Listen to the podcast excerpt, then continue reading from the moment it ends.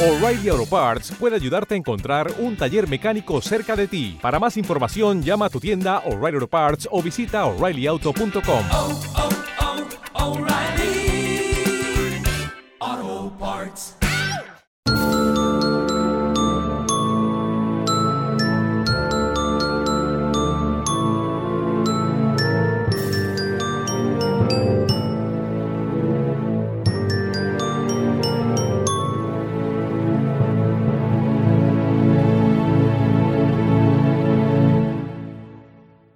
Al hilo de la mente, con Eva Hernández y Elena Montero.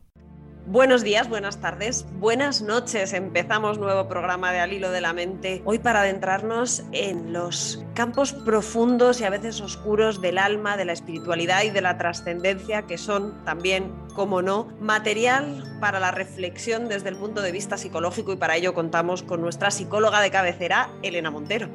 Hola a todos, encantada de poder estar aquí un ratito más colándome en las casas de tanta gente que nos escucha. Vamos a utilizar hoy como referencia literaria un poema de Luis García Montero que aparece recogido en el poemario Almudena que dedicaba a su mujer Almudena Grandes y con esto completamos ya el homenaje a esa maravillosa escritora que hemos venido haciendo en los últimos capítulos de Al hilo de la mente y a raíz de su trágica muerte. El poema de Luis García Montero que traemos hoy a Al hilo de la mente se titula La inmortalidad.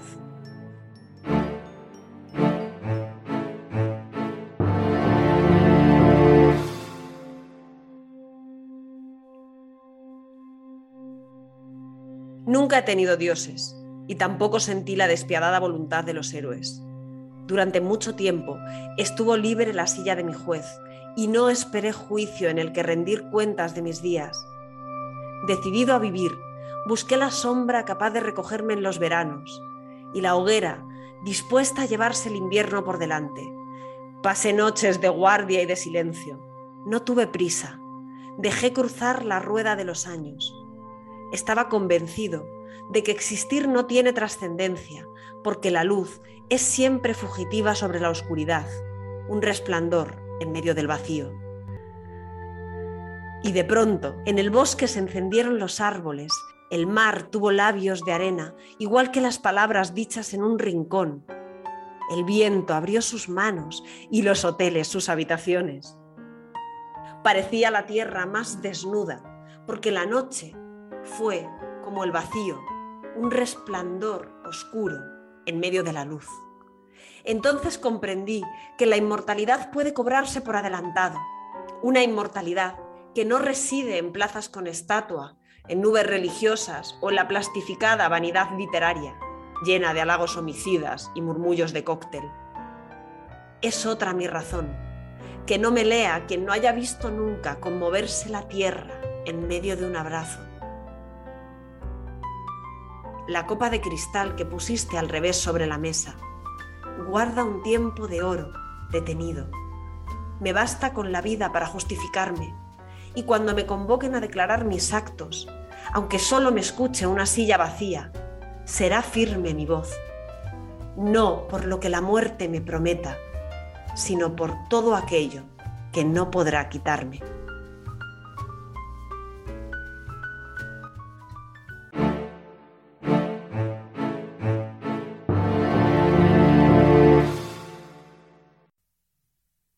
Estás escuchando Al hilo de la mente con Eva Hernández y Elena Montero.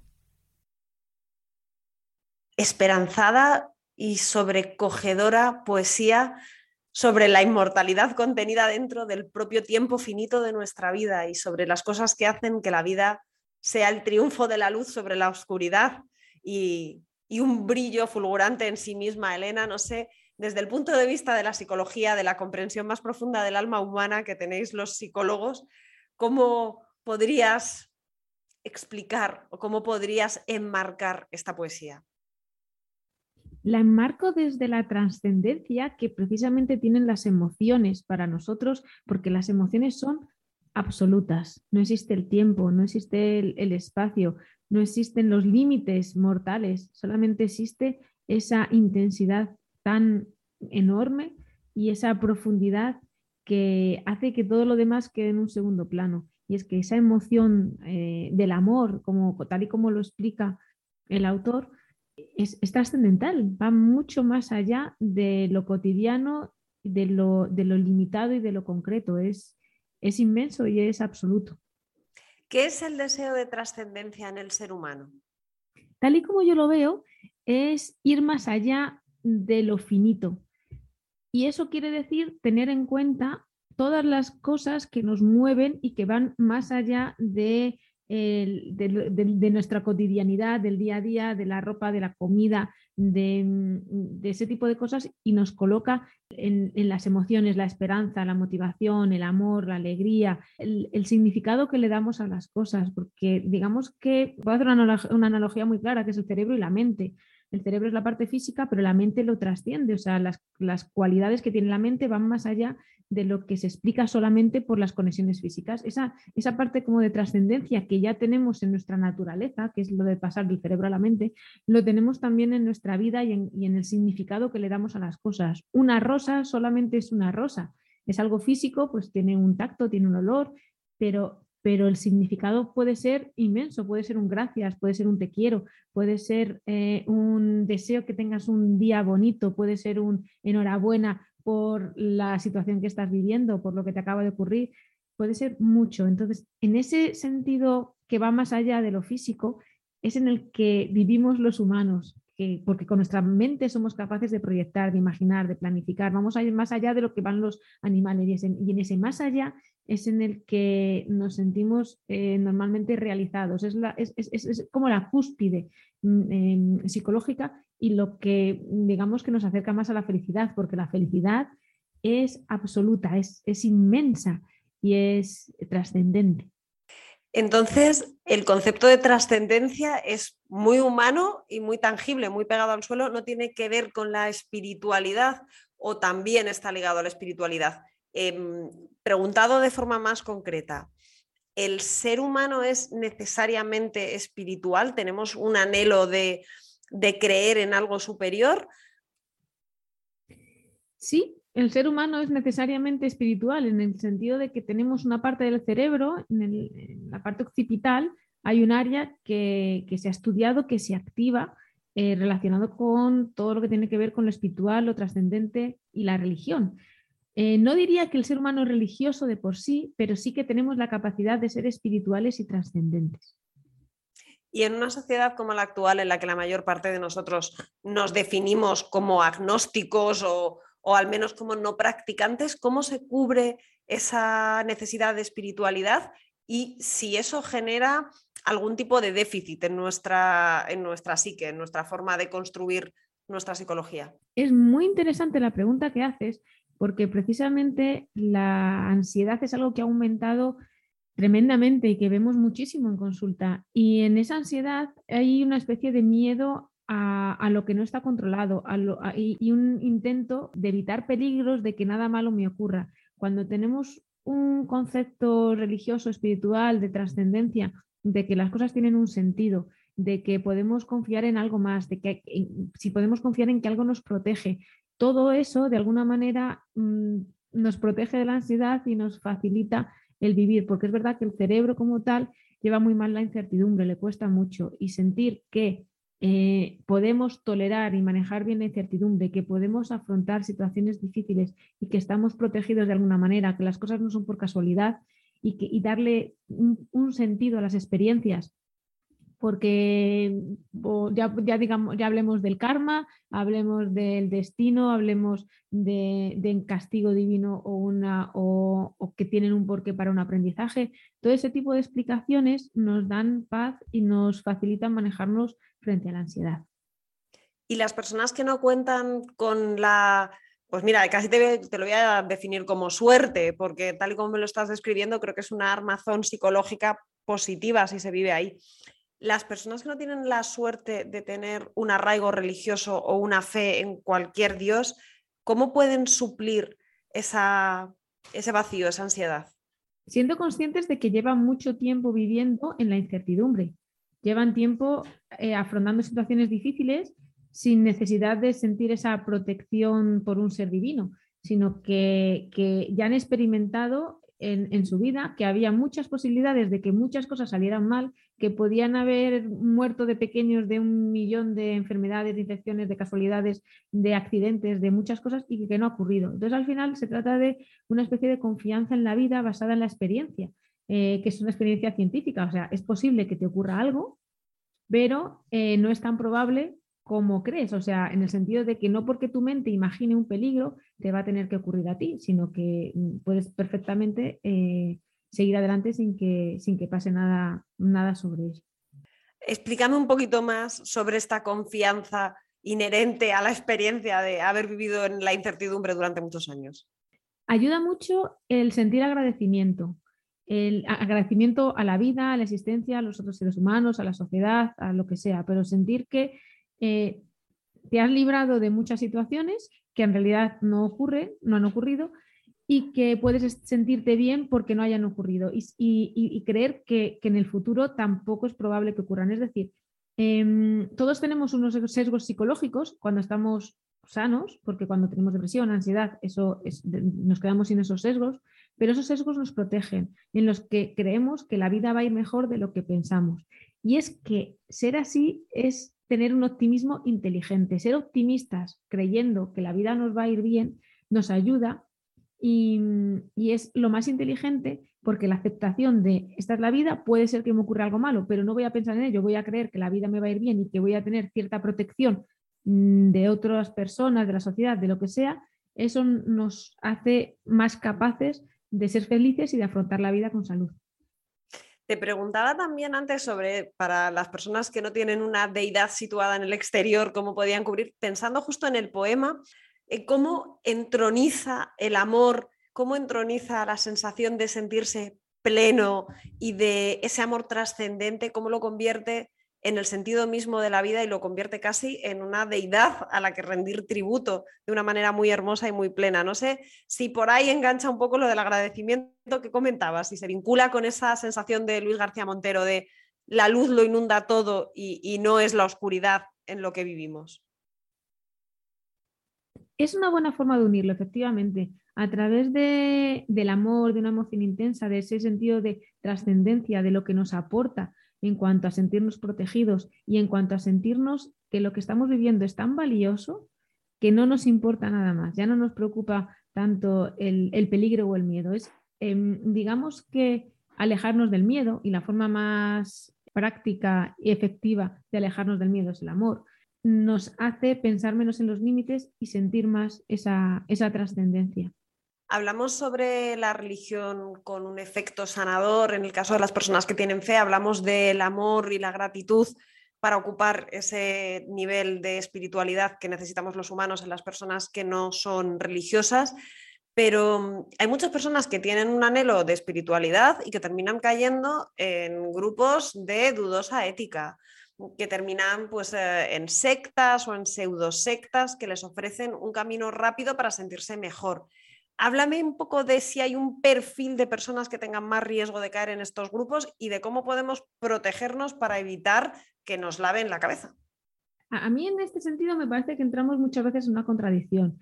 En la contradicción de no tenemos que ser solamente tan mentales, ni tan racionales, ni, ni, dejarnos llevar solamente por lo, por lo, lógico y por los argumentos, frente a eh, y dejarnos llevar mucho más por las emociones pero es que, claro, cuando no somos lógicos, cuando no pensamos em, de esa manera y simplemente nos centramos en me dejo llevar por una emoción, hay veces que esas emociones pues, nos traicionan y nos llevan a lugares de los que otras personas se pueden aprovechar. O sea, la emoción puede no ser inteligente si se basa en evaluaciones mentales que son equivocadas. Entonces hay que estar un poco, bueno, pues avispados, hay que, hay que mm, buscar ese equilibrio que no es tan sencillo pero hay que buscarlo entre soy inteligente, razono, veo la lógica, veo, lo que ocurre en esta situación, veo que esto no me lleva a ningún sitio bueno, me alejo de ello, aunque eh, la emoción tenga eh, esa necesidad, ese anhelo de, acercarme a algo que me haga sentir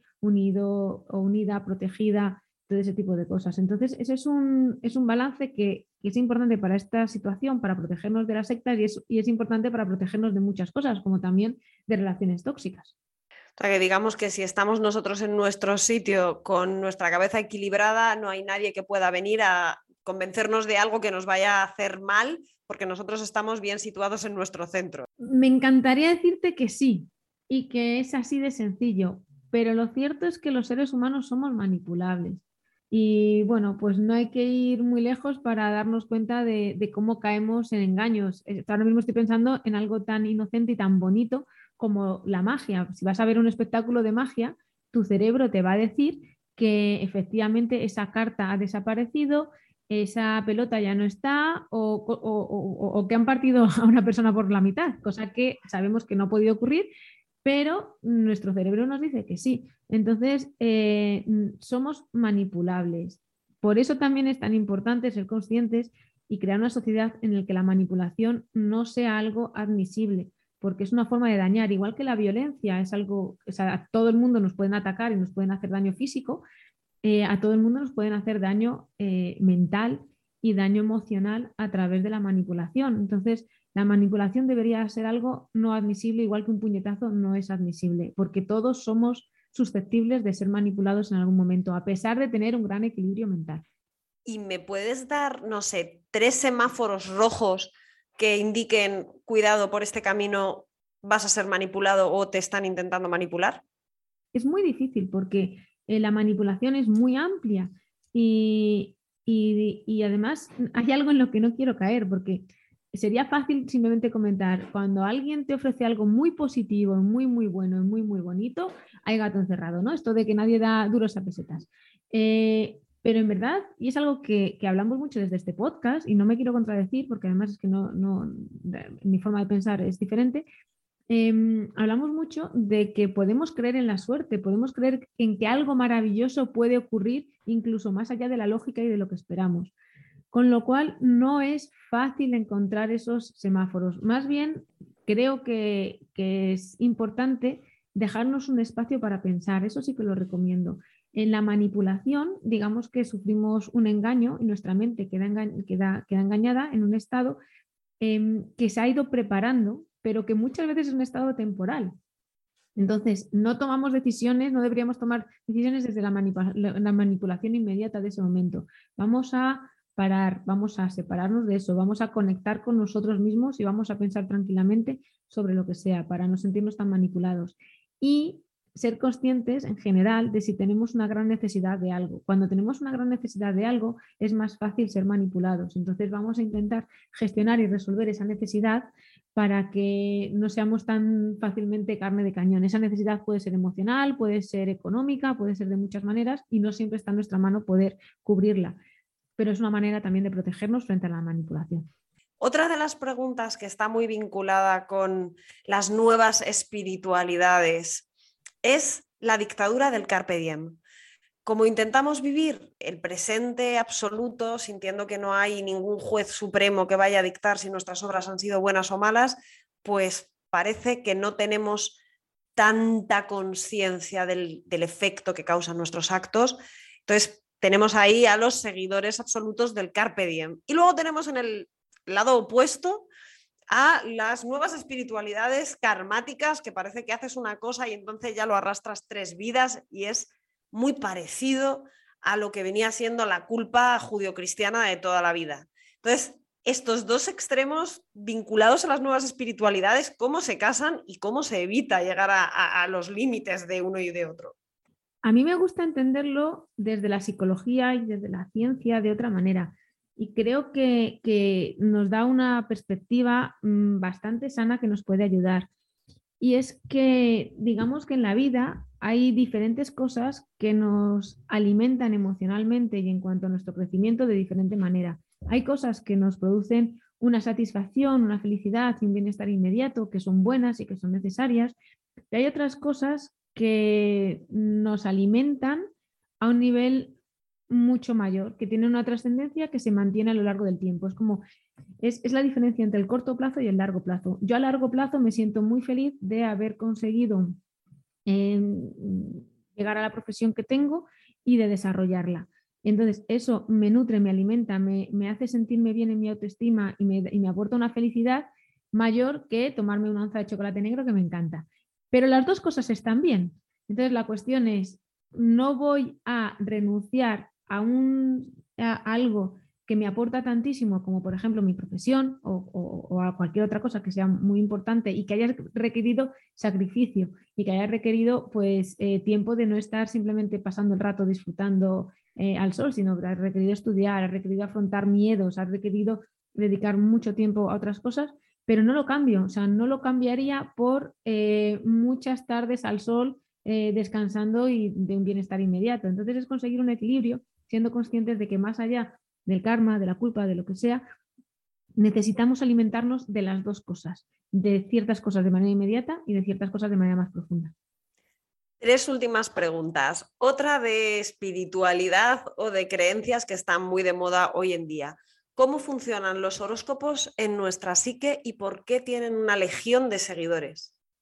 Nos encanta saber qué va a ocurrir y nos es muy difícil la incertidumbre. Y nos encanta también cosas que hablan sobre nosotros mismos.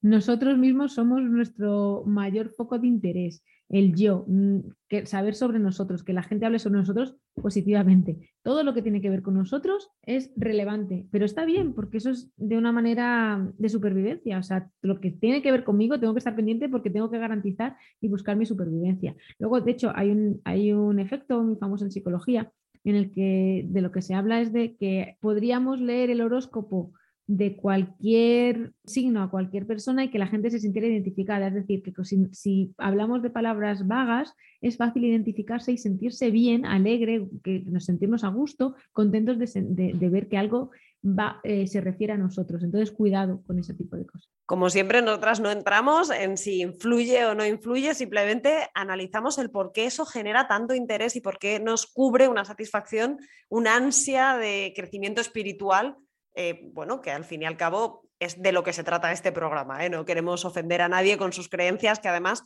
son muy respetables. Y sobre eso justo versa la siguiente pregunta. ¿Por qué se generan discusiones, por qué se generan problemas tan profundos, incluso en grupos de convivencia, cuando se habla de temas de religión? ¿Por qué nos resulta algo tan identitario, tan importante y por lo que nos enfadamos tanto?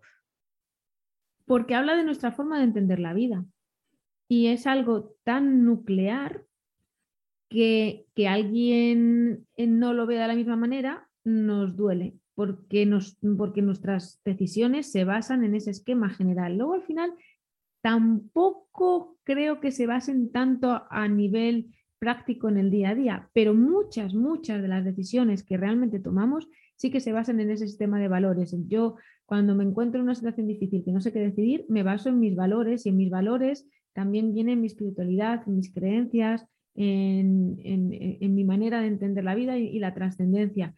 Con lo cual, eh, que otras personas tengan otro modelo me haría desestabilizar, o sea, si, tengo dudas sobre lo mío o si escucho ese otro modelo, me haría desestabilizar los cimientos sobre los que me sostengo y eso duele mucho. Entonces no queremos que se resquebrajen de ninguna manera y tampoco queremos que otras personas tengan otro sistema y otra forma de ver las cosas que pueda hacer que se comporten de una manera opuesta a como nosotros nos comportaríamos, porque queremos una sociedad previsible en la que nuestros comportamientos sean premiados por la sociedad y que los comportamientos de los demás encajen perfectamente con nuestras expectativas, lo que deseamos y lo que nos sienta bien. No queremos ese tipo de conflicto, pero bueno, hay que darle una vuelta a eso porque en realidad son miedos que en verdad no tienen tanto sentido y que la sociedad es mucho más rica cuando diferentes personas tienen diferentes creencias, diferentes perspectivas y las aportan a los demás. Y, todo funciona bien en la heterogeneidad. Claro, yo te hacía esa pregunta pensando en las discusiones pequeñitas, no en los grupos donde hay una persona muy atea, una persona muy religiosa o donde hay esa contraposición entre extremos, pero no hemos entrado a hablar de la multiculturalidad, de las diferentes eh, religiones que pueden convivir en un determinado momento y, los choques que esos pueden provocar a nivel de, valores. Y bueno, creo que eso requiere un programa específico. Ya lo abordamos cuando hablamos sobre el racismo y la xenofobia, pero es verdad que en concreto los aspectos culturales son muy vinculados a los aspectos religiosos también. Y ya la última pregunta es abrazar la incoherencia. Porque al final, como decías, vivimos socializados en una cultura en la que la religión predominante ha sido la católica y eso nos ha dejado una marca que obviamente la llevamos todos, por mucho que estemos o no estemos bautizados, hagamos o no hagamos la comunión o el rito del matrimonio, lo hagamos en un juzgado o en una iglesia. Hay mucha gente que esto le cuesta integrarlo, que le cuesta integrar las contradicciones de lo que cree y lo que hace, de ser católico pero no practicante, al revés, de no ser católico pero encontrarse a sí mismo rezando un Padre Nuestro cuando tiene miedo. Todas estas contradicciones que son tan comunes y tan poco reconocibles, ¿cómo las integramos desde el punto de vista de la psicología? Relativizando. La mejor respuesta que te puedo dar es relativizando. Tenemos que entender que en nuestro cerebro tenemos un montón de esquemas llenos de contenido, de información, de pensamientos y que no siempre, digamos, que están completamente ordenados y es normal y es bueno. O sea, digamos que tenemos unos pensamientos por un lado, otros por otro y a veces efectivamente entran en contradicción y no tenemos por qué elegir uno u otro. O sea, podemos dejar que cada núcleo de pensamientos nos ayude en unas situaciones. Y eso está bien. Y si nos protege del miedo, si nos hace ser más felices, si nos ayuda a afrontar la realidad, eso es bueno. Pues con eso nos quedamos hoy en este programa en el que hemos mirado hacia la trascendencia, hacia el abismo de la muerte, hacia las creencias religiosas, sin miedo, porque lo hemos hecho desde el amor, desde la comprensión y desde la llamada al diálogo.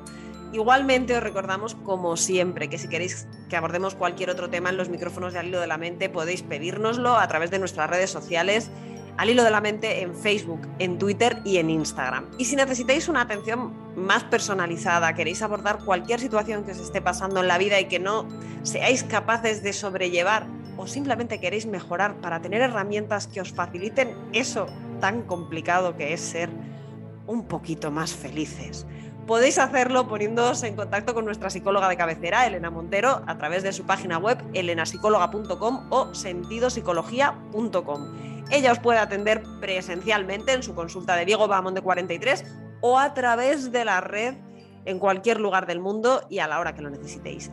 Y esto es todo, Elena. No sé si tú quieres añadir algo más para despedirnos que podamos vivir un poquito más en esa trascendencia porque nos aporta muchísimo y no nos quedemos solo con lo concreto, aún sin dejar lo concreto que también forme parte de nuestra vida. Válgame el guiño si te digo que amén. Y a nuestros oyentes les emplazo a vernos dentro de poquito con mucho más al hilo de la mente.